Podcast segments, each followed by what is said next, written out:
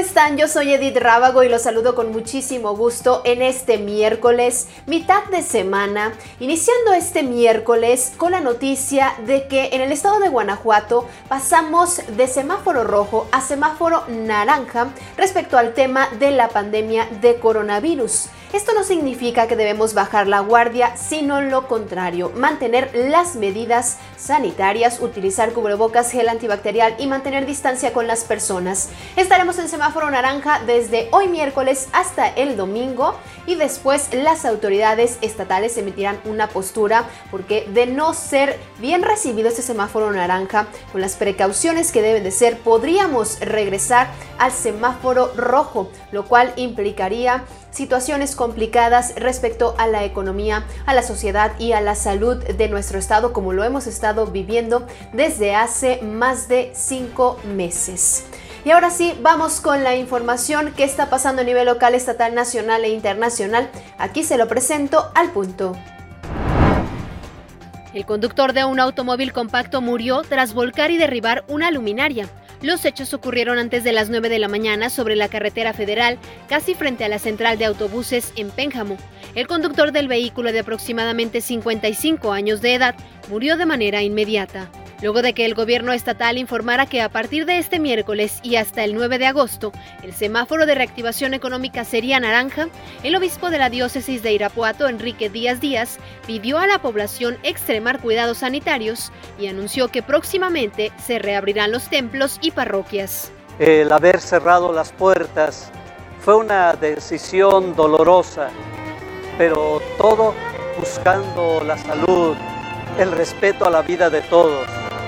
Hoy con gran alegría anuncio que ya están cerca los días para abrir nuestros templos.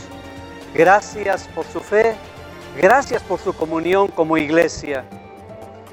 La apertura de nuestros templos será de manera paulatina y con los debidos protocolos.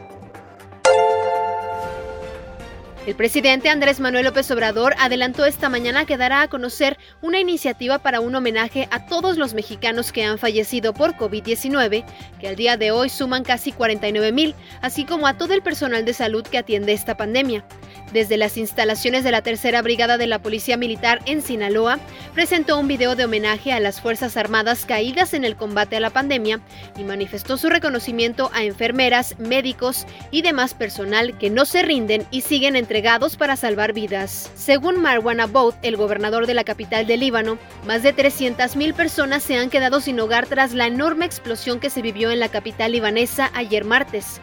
Una operación de búsqueda y rescate para sobrevivientes comenzó el miércoles por la mañana. Se estima que los daños se extienden por la mitad de la ciudad. Una serie de explosiones en Corea del Norte causó más de 10 muertos y decenas de heridos cerca de la frontera con China.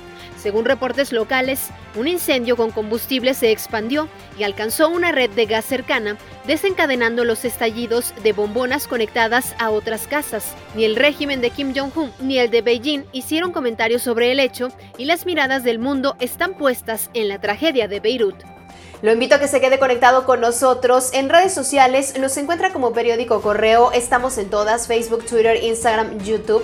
Nuestra página web es periódicocorreo.com.mx. Y también aprovecho para saludar a todas las personas que nos escriben a través de redes sociales y que día con día están pendientes de nuestras transmisiones. Muchísimas gracias por hacernos llegar sus comentarios, son muy importantes para nosotros. En unas horas más tenemos una cita, yo le estaré esperando para más información. Mientras tanto, si es posible, quédate en casa.